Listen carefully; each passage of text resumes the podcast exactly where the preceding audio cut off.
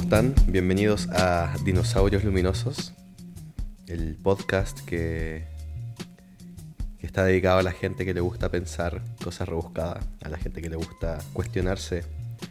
Y primero que todo, quiero darle las gracias a mi amigo Sifang, que es el creador de la música que están ustedes escuchando de fondo. Siempre la tentación es dejar sonando la pista y, y no bajarle el volumen y empezar a hablar yo, porque es increíble. Así que eso suma al proyecto. Eh, así que nada, toda la música de fondo que le da todo este, todo este aire un poco más místico al podcast, que sería imposible que tuviese sin, esta música, es gracias a, Sifan. Así que un abrazo a mi amigo. 2021, eh, estamos en abril del 2021, un año que para que vamos a hablar de lo difícil que ha sido. Así que vamos a intentar hoy día hablar de cosas bonitas. Este podcast está pensado para ser escuchado con un amigo o una amiga, tomándose una copa de vino, intentar relajarse y desconectarse un rato. Yo tengo aquí mi vaso de tónica con limón al lado mío y vamos a hablar de la belleza hoy día. Un tema fascinante, pero también un tema muy complejo. La belleza es un tema que a mí me viene eh, apasionando o un poco obsesionando incluso hace años. En el 2016 empecé con, con, este tema de la belleza. Partí un par de años antes con el tema del color. Eh, estudio de color, eh, estudio de visión humana y me di cuenta que estaban súper conectadas. Entonces, primero que todo, la razón por la cual esto es complejo de, de abordar y por qué porque es un tema tan, tan multidisciplinar, es porque si yo les preguntase a todas las personas que están escuchando qué es lo que definen como algo bello, si son 100 personas escuchando, qué optimista yo, eh, van a ser 100, 100 respuestas distintas. La belleza puede ser una persona, un lugar, un paisaje, un poema, una danza, una, una canción, una melodía incluso, ni siquiera una canción. Cosas muy sencillas pueden ser eh, bellas y cosas muy, cosas muy elaboradas pueden ser bellas. Entonces es difícil empezar a abordar la belleza porque solamente intentar definir ya nos podemos demorar la, la vida entera. Entonces vamos simplemente a asumir que cada una de las cosas que ustedes puedan encontrar como bellas efectivamente lo son. No vamos a poner en duda si algo es bello o no no, no al menos en este capítulo. Vamos a intentar entender qué es lo que se entiende como la experiencia de la belleza o como la experiencia estética. Y esta, esta disciplina viene siendo estudiada hace siglos, la verdad. Filósofos han intentado eh, darse contra una muralla pensando, pensando en la belleza y definir qué es la belleza o qué cosas son bellas Kant es una lectura necesaria si a alguien le interesa este tema de la estética, la percepción y la belleza. Tiene unas definiciones muy complicadas de lo que son la belleza. A mí me gusta un escrito que tiene que es lo bello y lo sublime, donde él enumera cosas que él considera bellas y enumera cosas que considera sublimes. Lo sublime no lo vamos a tratar hoy día, eso también podría ser otro capítulo. Les voy a diferenciar nomás que según, la, según lo que dice Kant, él diferencia lo bello y lo sublime como por la magnitud. Para él un atardecer es bello, pero una tormenta en el mar es sublime. los científicos eh, están de acuerdo con esto, dicen que la, respuesta a lo sublime, cuando vemos algo sublime, está muy asociado al miedo. Por ejemplo, estar parado en el borde de una montaña de 8.000 metros de altura, si es que alguien lo ha hecho. Eh, es, bello, es sublime, pero también la razón por la cual nos da esas sensaciones es porque nos da miedo como humano. El miedo es algo involuntario a veces, eh, imposible no tener miedo nunca. Así que ahora nos vamos a centrar en la belleza. Yo, por ejemplo, encuentro maravillosos los atardeceres, encuentro maravilloso eh, el mar, encuentro maravillosos los caballos. Tengo una fascinación con los caballos desde que soy muy chico. Y por supuesto que hay otra gente que encuentra bello la danza y se dedica a ella. Hay gente que canta y encuentra que las voces son maravillosas incluso pueden llegar a emocionarse con, este, tipo de, con este tipo de manifestaciones artísticas. Todas ellas son válidas. La verdad es que la estética se entiende un poco como el estudio, a veces se entiende como el estudio de las cosas bellas. Uno dice que algo es estético cuando algo es bello. La verdad es que la estética es un poquito más amplia que esa. La estética simplemente es el estudio de todo lo que podemos percibir de manera visual y cómo nos relacionamos con esas percepciones. Entonces aquí la, percepción visual básicamente es bien, importante también. Eh, ¿Y dónde se genera la belleza en nuestro cerebro? Bueno, la verdad es que hay un montón de sistemas que, están encargados de un poco eh, manejar los impulsos electromagnéticos, digamos, de, de, la belleza, o básicamente no de la belleza, sino de cuando vemos algo bello, genera una respuesta en nosotros, ¿verdad? Y esa respuesta tiene que ser eh, llevada a alguna parte con algún tipo de sistema interno, esto es súper complejo, pero de todos los sistemas que se encargan de esta respuesta neuronal, dos de ellos son el sistema dopamigénico y el sistema cannabinoide. Y yo creo que ambos van a sonar como algo familiar porque sacamos del sistema dopamigénico la dopamina y del sistema cannabinoide los, eh, los cannabinoides o, la cannabis. El sistema dopamigénico, por supuesto que una de sus funciones es regular eh, las emociones, eso es cierto. Hay gente que asocia la dopamina, por ejemplo, con la felicidad. La dopamina tiene un par de funciones y entre ellas está el, manejo de las emociones, pero también nuestra habilidad de sociabilizar. Se, cree actualmente que cualquier persona con, con, bajas dosis de dopamina tiene problemas de sociabilizar con el resto. Y el sistema cannabinoide, que ese también podría ser un tema completo, está, está relacionado con un montón de procesos de la homeostasis, las emociones, la alimentación, eh, el dolor.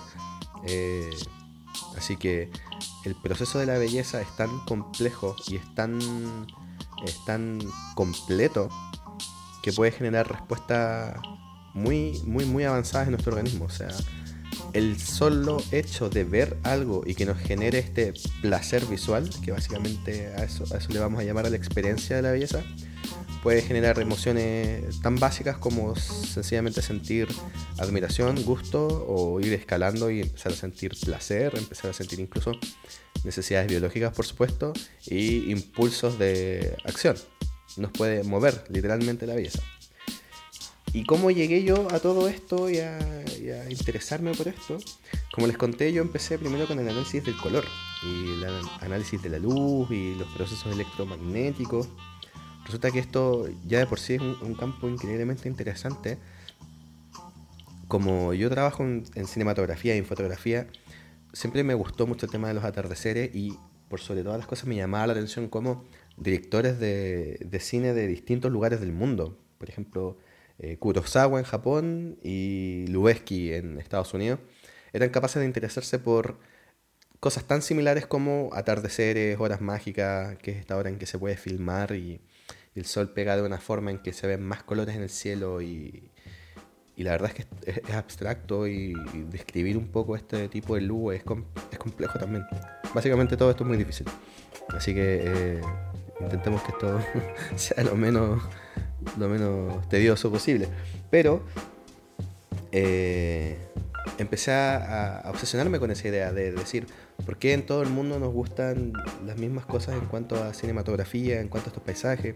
La respuesta parecía bastante obvia porque en todo, en todo el mundo básicamente tenemos paisajes y en todo el mundo tenemos básicamente atardeceres. Pero después empecé a pensar, ok, nos gusta a todos porque todos los conocemos y los vemos, no es un traspaso cultural, ¿verdad? Es algo que simplemente en cualquier lugar del mundo se puede apreciar. Pero ¿por qué lo apreciamos tanto? ¿Por qué nos genera esta sensación de querer mirarlo, de querer observarlo y de que nos evoque emociones? Súper complejo pensar en eso. Y me di cuenta que la forma de abordarlo, la mejor forma de abordarlo era devolverme un paso atrás, no irme a las preguntas filosóficas al tiro y empecé a entender cómo funcionaba la luz. Y ahí fue cuando hice un proceso un par de años de entender, eh, a grandes rasgos por supuesto, no soy, no soy, un científico, pero aprender a entender la onda electromagnética, eh, el rango visible de la luz, cómo nuestros ojos funcionan. Tuve la ayuda ahí de un, astrofísico que contacté un par de años, esto fue increíble experiencia, el doctor Stephen Pompey del, del Centro Astronómico de Arizona Tucson eh, tuve un par de videollamadas con él, me enseñó mucho de, ciencia, de fenómenos lumínicos Y finalmente me, ese interés en entender la luz me llevó a intentar entender un poco el ojo. El ojo humano, básicamente, que es el receptor de todo esto. Todo esto para poder recién llegar al tema de la belleza, quise desglosarlo en lo más básico que pudiese. Entonces me di cuenta que el ojo es una, básicamente una huella o es una evidencia de la evolución humana. El ojo está diseñado en su origen, estoy hablando de millones de años atrás para, los humanos de esa época, para solo ver eh, tonos de luces y sombras, por supuesto, contrastes básicamente, y el color azul. El color azul fue el primer color que el ojo humano evolucionó para poder distinguir, entonces básicamente todas las cosas se veían una mezcla de luces, sombra y tonos azulados. Básicamente si había un tono azul se podía percibir, todo el resto para nosotros eran simplemente matices de luz y sombra. Un par de miles de años después, el humano empezó a evolucionar el color verde. Evolucionar el color verde o el color azul básicamente significa que el ojo humano se volvió sensible y generó un fotoreceptor para las ondas verdes. Entonces no es que solamente capten verde, pero captan verde y las ondas similares que estén en el espectro electromagnético. Si alguien quiere aprender más al respecto, por supuesto que lo podemos conversar. Resulta que no fue sino hasta miles y miles, miles de años después que el humano evolucionó la vista en rojo. Y los científicos están todos de acuerdo en que la razón por la cual podemos ver el color rojo tiene que ver con una necesidad evolutiva y con una necesidad de supervivencia. Los científicos creen y lo postulan como la teoría más eh, posible de que los humanos evolucionamos a, para ver el color rojo para poder distinguir las frutas de los árboles y poder alimentarnos. Ahí la pregunta obvia es, pero no todas las frutas son rojas. Claro, pero la mayoría lo son y aun cuando no sean rojas, todas las frutas cambian de color cuando maduran. Entonces, distinguir una, fruta eh, verde de una roja puede ser literalmente sinónimo de comerse algo que esté bueno o esté malo y sobrevivir o no sobrevivir. Y por supuesto que ver en tres canales de color la mezcla de RGB que nos da todo el espectro de millones de colores que podemos ver, nos ayuda también en otro tipo de cosas como, según los científicos, diferenciar depredadores que se, que se escondían entre los arbustos, diferenciar zonas donde había más árboles, donde había más agua. Entonces, eso nos habla de que la vista humana fue evolucionando por un tema de necesidad, como en la mayoría de los seres vivos en verdad. Lo interesante que me gustaba de leer estos, estos tratados científicos y estos estudios y estos papers es que en muchos de ellos cuando se habla de visión humana se empieza a hablar de estética. Para los científicos el tema de la estética también está relacionado con la supervivencia. Básicamente, como la estética es lo que podemos ver, una decisión estética o una decisión de lo que nosotros podemos considerar como agradable a la vista está directamente relacionado con algo que nos ayude a sobrevivir. Entonces, en base a estos como hechos científicos, hay un par de teorías que, andan dando vuelta en cuanto a por qué encontramos las cosas eh, bellas. Y una de ellas que me encanta, la verdad, es una teoría que he estudiado mucho últimamente y que la voy a intentar explicar lo más resumido posible porque no es una teoría sencilla de explicar, es la teoría darwiniana de la belleza. Obviamente cuando les digo Darwin, todo el mundo va a asociarlo inmediatamente con Charles Darwin, por supuesto, porque él, la creó, que tiene que ver con la evolución humana, que tiene que ver con la taxonomía de las especies, todo eso es cierto. Darwin postuló que la belleza era la forma que tenía la evolución o la forma que tenía la naturaleza para incitarnos a hacer acciones que nos ayudaran a no extinguirnos, en palabras muy sencillas. En los animales él lo comparaba con el ejemplo del el pavo real, que tiene esta cola, el macho, tiene esta cola gigante, increíble, que según estudios se ha comprobado que efectivamente la hembra se siente atraída por, por esta cola que es enorme, pero al mismo tiempo esta cola es tan grande y tan pesada que el pavo real no puede defenderse bien de, de otros aves que las ataquen o no puede moverse muy rápido. Entonces para Darwin este es un ejemplo de cómo la naturaleza puede privilegiar rasgos genéticos que solamente privilegien el, la selección sexual o el poder de reproducirte por sobre la funcionalidad. Em, es interesante porque él también lo aplica a los humanos también. Hoy día no vamos a tratar el tema de la estética de los seres humanos porque ese tema da también para otro capítulo. De este, eso, eso es lo que tiene la belleza. De un capítulo se pueden sacar pequeñas cosas que pueden ser un capítulo completo. Pero sí Darwin estaba eh, completamente seguro de que la belleza eran simplemente rasgos que se desarrollaban en las especies que ayudaban a la selección sexual. Interesante. Eh, pero la teoría darwiniana va un poco más allá. Hay otra teoría que se llama la teoría de la sabana africana. Yo creo que esta es un poco más conocida. Y para poder explicarla bien, hay un antecedente, hay una investigación y parte experimento que hicieron dos artistas eh, rusos en los años 90, donde fueron a 14 países distintos en, los distintos continentes, entre ellos países tan, entre comillas, distintos como puede ser eh, Norteamérica y, Asia, Japón, China, Tailandia incluso. Y desarrollaron un experimento que era hacer encuestas a la gente y preguntarle qué rasgos de pinturas, cuadros, eran más apetecibles o les parecían a las personas más estéricos o más agradables a la vista. Y iban desglosando por, por, parámetros, ¿cierto? De estas tres pinturas, ¿cuál te parece que es más interesante? ¿Por qué? Resulta que el, resultado al cual llegaron es increíble y está siendo sujeto de estudio todavía, porque en los 14 países, el 77% de los colores predominantes en todas las pinturas de todos los países que escogió la gente era el azul. Entonces esta teoría postula el azul como el color universal, el color que a toda la humanidad le gusta. Puede ser un poco subjetivo decir eso porque también mm, un poquito más adelante vamos a hablar de lo que es las asociaciones culturales o incluso las experiencias personales frente a un color. Pero sí podemos decir con tranquilidad que uno, el color azul fue el primer color que pudimos ver los humanos. Entonces por supuesto que nuestra vista está un poco más eh, acostumbrada al, color azul. De hecho, el daltonismo una de las formas más comunes del daltonismo, que es el, confundir el color verde con el color rojo, se cree que es una evidencia de la poca cantidad de tiempo que ha existido la diferenciación de verde y rojo en nuestra vista. Entonces, teóricamente todavía estamos evolucionando y adaptando y mejorando la visión verde y roja. Entonces, creo que un 8% de la población mundial tiene un grado de daltonismo y eso es un montón, un montón de gente. Así que el azul es el color que estamos más acostumbrados a ver, entonces se entiende que la gente pueda sentir una inconsciente predilección o una predilección genética a este color. Y eh, además que muchas de las cosas que nos rodean en el mundo y cuando estuvimos evolucionando eran azules, el cielo, el mar, qué sé yo. La parte más interesante de este experimento eran los elementos presentes dentro de, de las pinturas. Y básicamente los 14 países coincidían en las mismas en los mismos atributos en estas pinturas, que eran la presencia de un prado, la presencia de una fuente de agua a lo lejos, una especie de mar o lago, montañas, eh, vegetación y quizás un riachuelo que cruzara la fuente de agua grande e invitase como a generar un camino a través de esta pintura.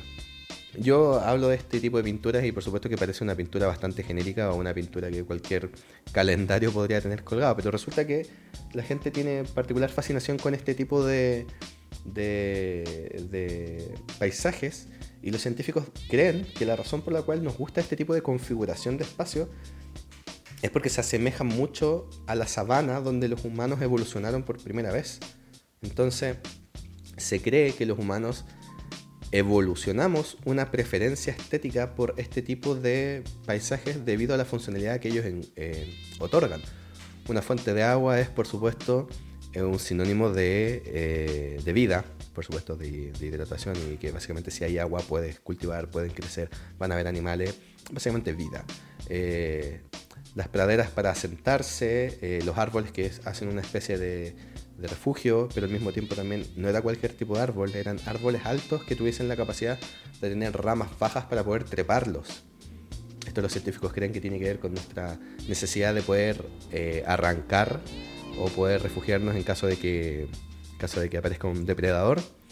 Y básicamente todas estas configuraciones de todos los países se convirtieron en como la pintura universal y que se cree que está relacionada con eh, con nuestro desarrollo como Homo sapiens en la, sabana africana. ¿Qué quiere decir todo esto?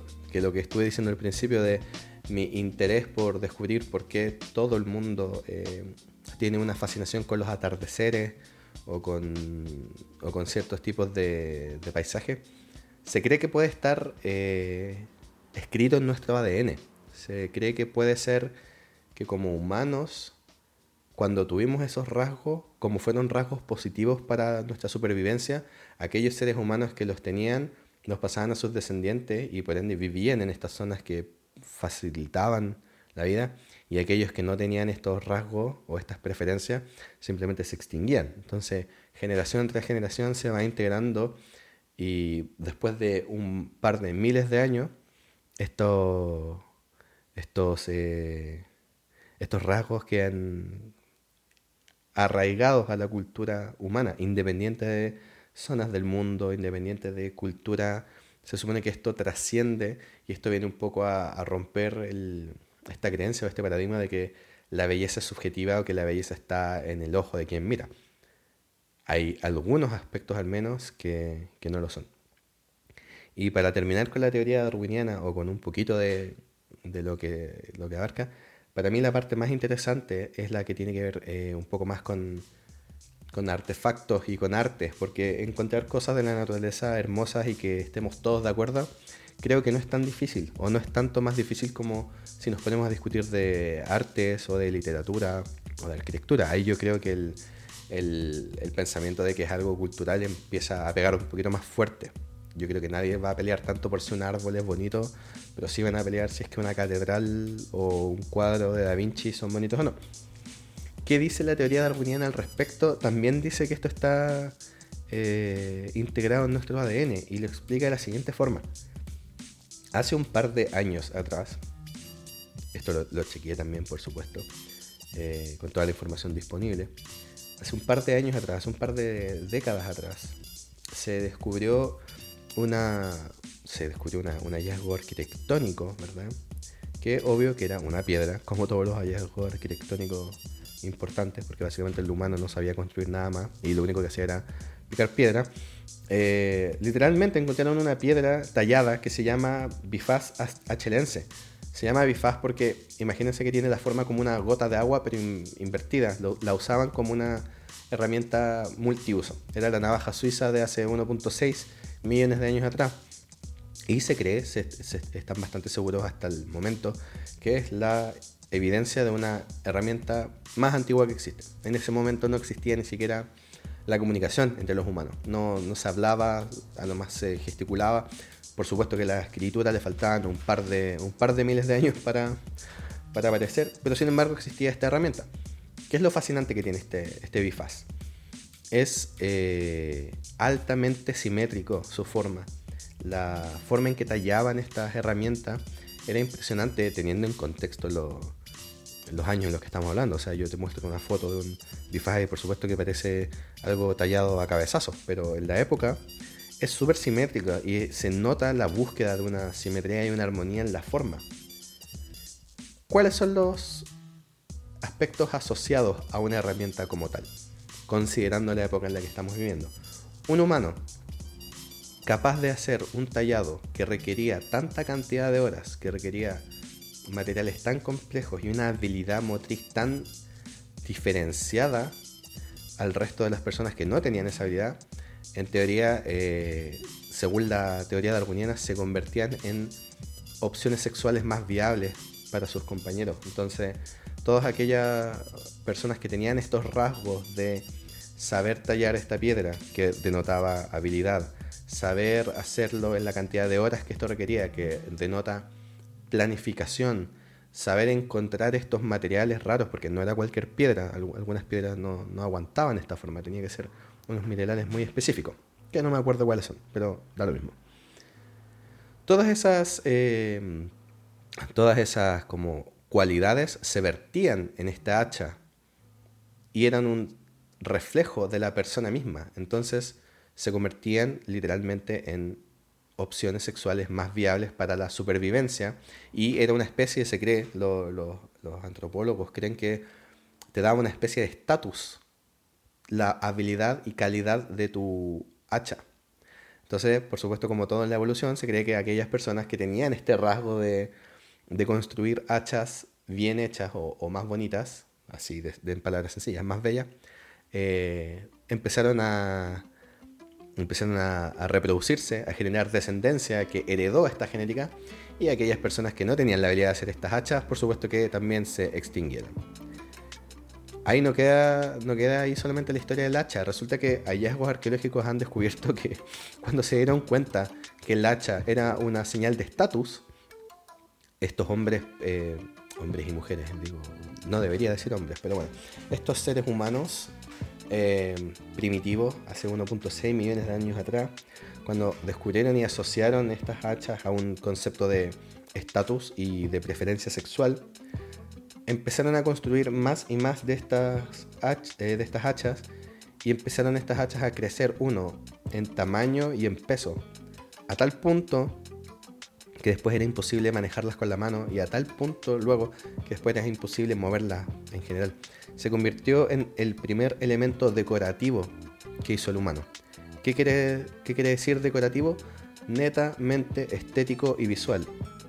0% funcional la, herramienta que en algún momento su forma había denotado una funcionalidad extrema, la mejor hacha con el mejor filo, qué sé yo, ahora era netamente un reflejo del pasado y ahora se veneraba de alguna forma esta, esta, esta, herramienta y se encontraron vestigios de que en, las viviendas de esa época se ponían pedestales con esta hacha de mano, pero versiones de, qué sé yo, un metro y medio, imposible de ocuparla como, como herramienta.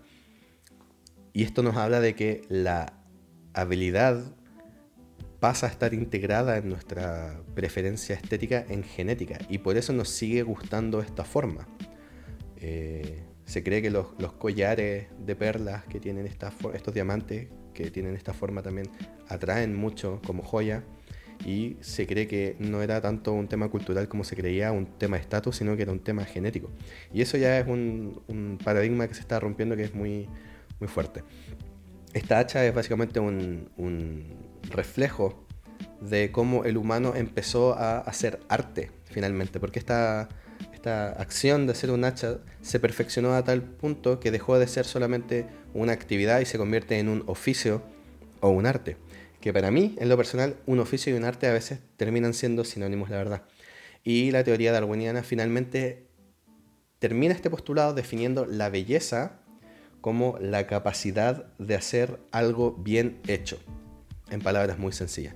Es decir, los humanos tenemos finalmente integrados en nuestro ADN que nos guste, que nos llame o que nos interese cualquier otra persona que sea capaz de hacer algo con gracia o de forma bella.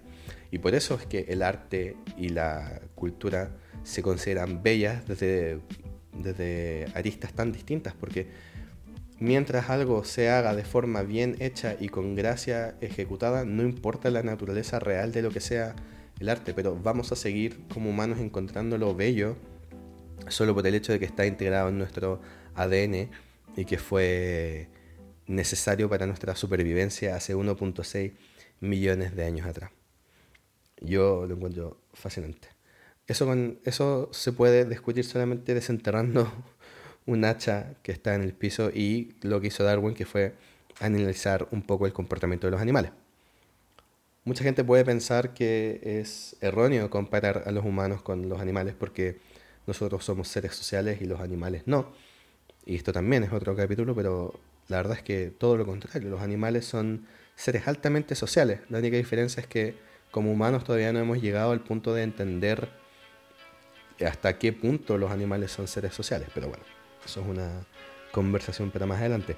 Lo que sí me interesaría, por supuesto, es eh, escuchar gente que no esté de acuerdo con esto y saber por qué. Básicamente yo no es que esté 100% de acuerdo o no con esta teoría, pero sí la encuentro altamente interesante y, por supuesto que es un punto de vista que era imposible que no, no, pudiese investigar si es que estoy preocupado del, fenómeno de la belleza.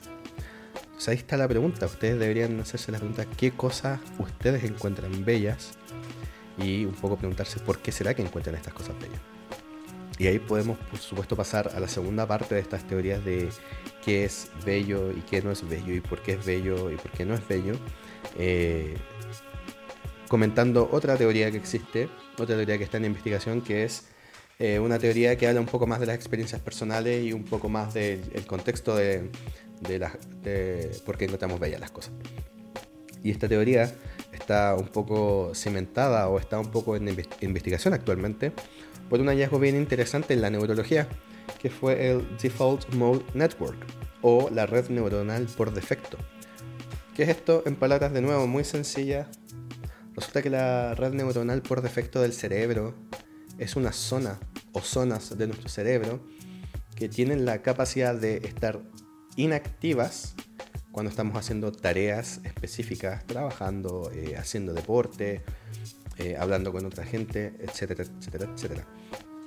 Pero se activa o presenta una actividad cerebral altísima cuando estamos como personas viviendo momentos de introspección.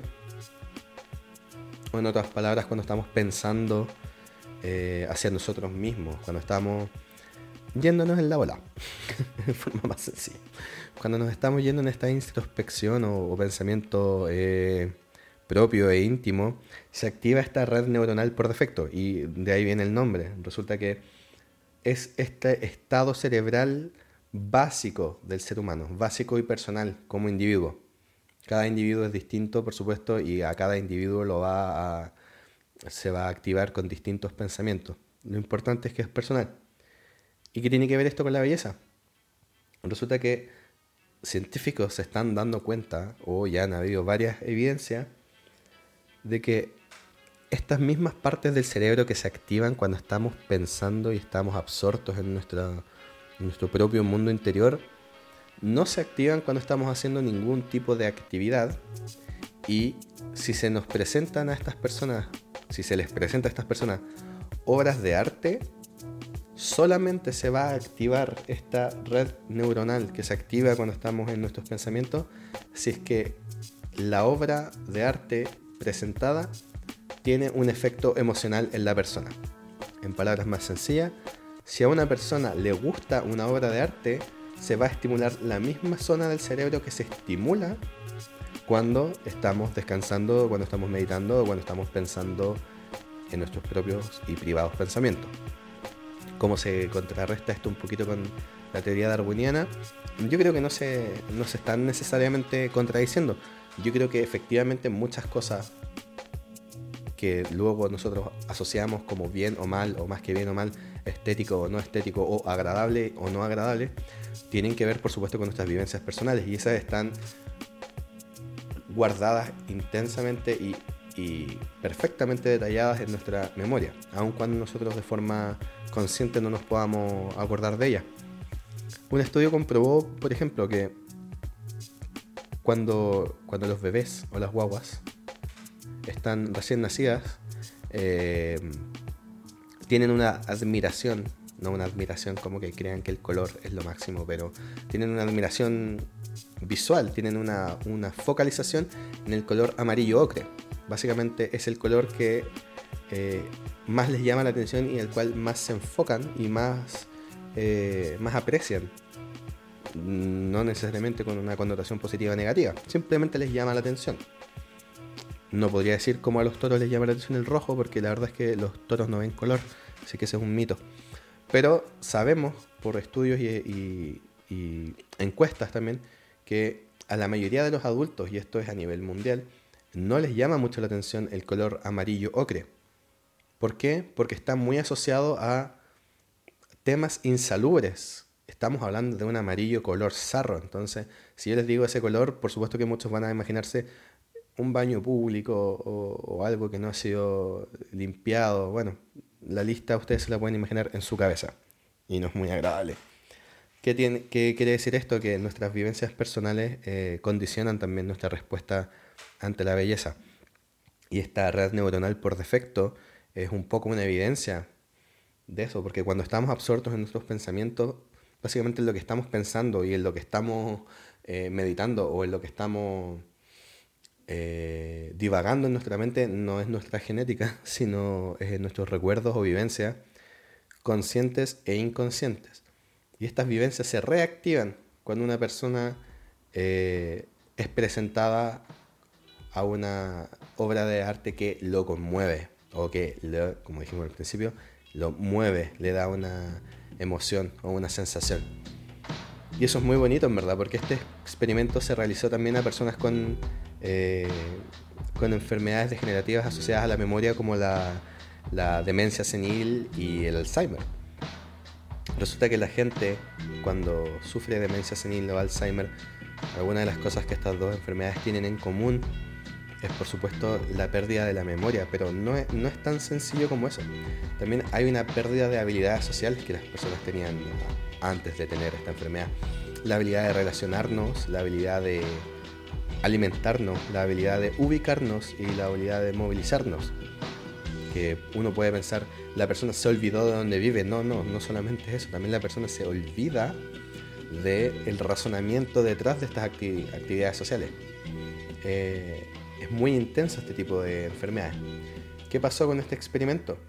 Se le hizo este experimento de presentarle a gente con demencia senil o Alzheimer las mismas obras de arte una y otra vez, independiente de que las personas incluso después olvidaran que habían hecho ya el experimento.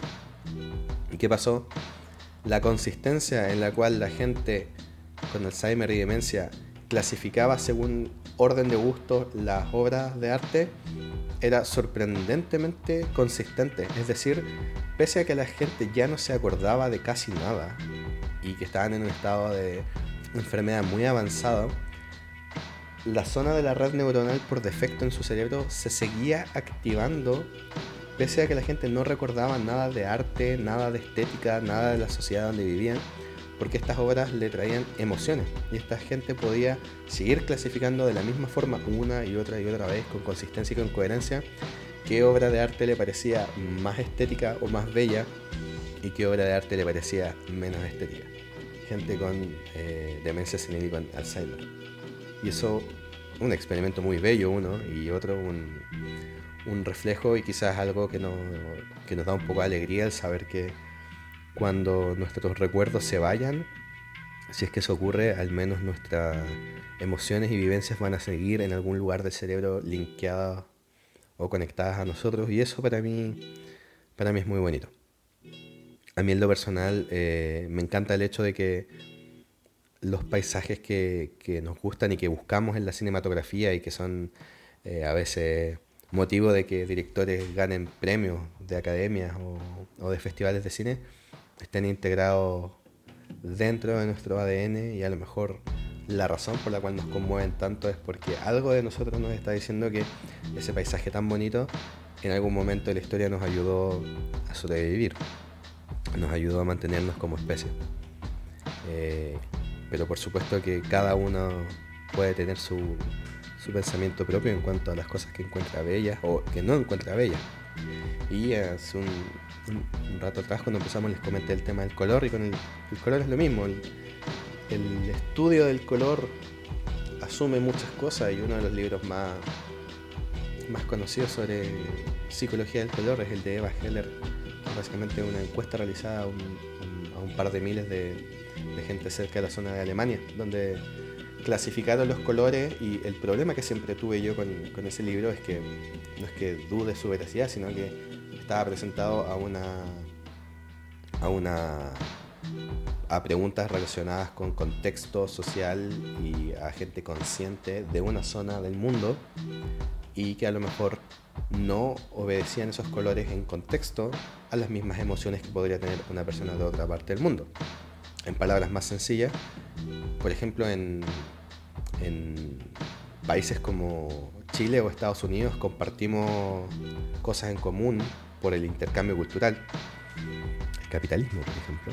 Compartimos cosas como, como el luto. El negro es asociado tanto en Sudamérica como en Norteamérica como un color de luto. México es una excepción, la verdad es que México y, algunas zonas de Sudamérica, no voy a generalizar, pero en muchas partes de América el negro es considerado luto.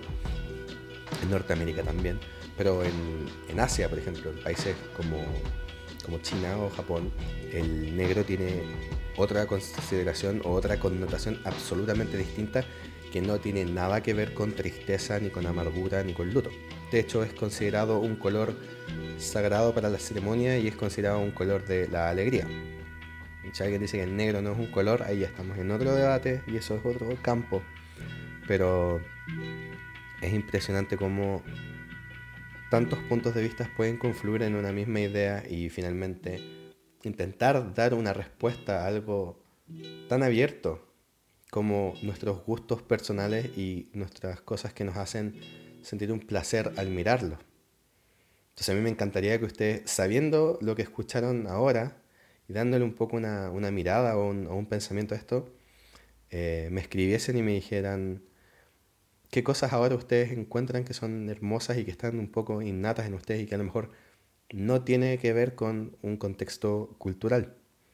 No sé si será posible hacer eso, pero por supuesto que es un, experimento digno de hacer eh, y de mantener en la vida, o por lo menos es algo que yo planifico hacer y seguir, por supuesto, investigando el tema de la belleza, de la belleza exterior. La belleza interior ya también ahí se vuelve un poco más complicada la cosa. Ese ha sido el capítulo 1 de Dinosaurios Luminosos, el podcast eh, dedicado a honrar estos juguetes de los años 90 que brillaban en la oscuridad y nos acompañaban cuando le teníamos miedo a la oscuridad y además nos enseñaban un poco de paleontología. Gracias por escuchar, espero que les haya gustado. Eh, la música es de Sifang, pueden escucharlo también en plataformas como SoundCloud o Spotify. Eh, estos fueron años de investigación que quise vertir en mi primer capítulo porque básicamente quería hablar de algo que, me apasionase. Y pese a que lo he contado un millón de veces, fue necesario hoy tener una, una pauta de anotaciones porque es, fácil divagar en este tema. Así que espero que les haya gustado, espero que sigan escuchando Dinosaurios Luminosos. Se van a ver, se van a venir más capítulos donde vamos a hablar con gente, no voy a ser yo el único que hable. Y espero que les ayude un poco a sentirse acompañados hasta que esto termine y ojalá que sigamos después, por supuesto. Les mando un abrazo gigante, muchas gracias por escuchar hasta el final y que tengan una feliz vida y una buena semana.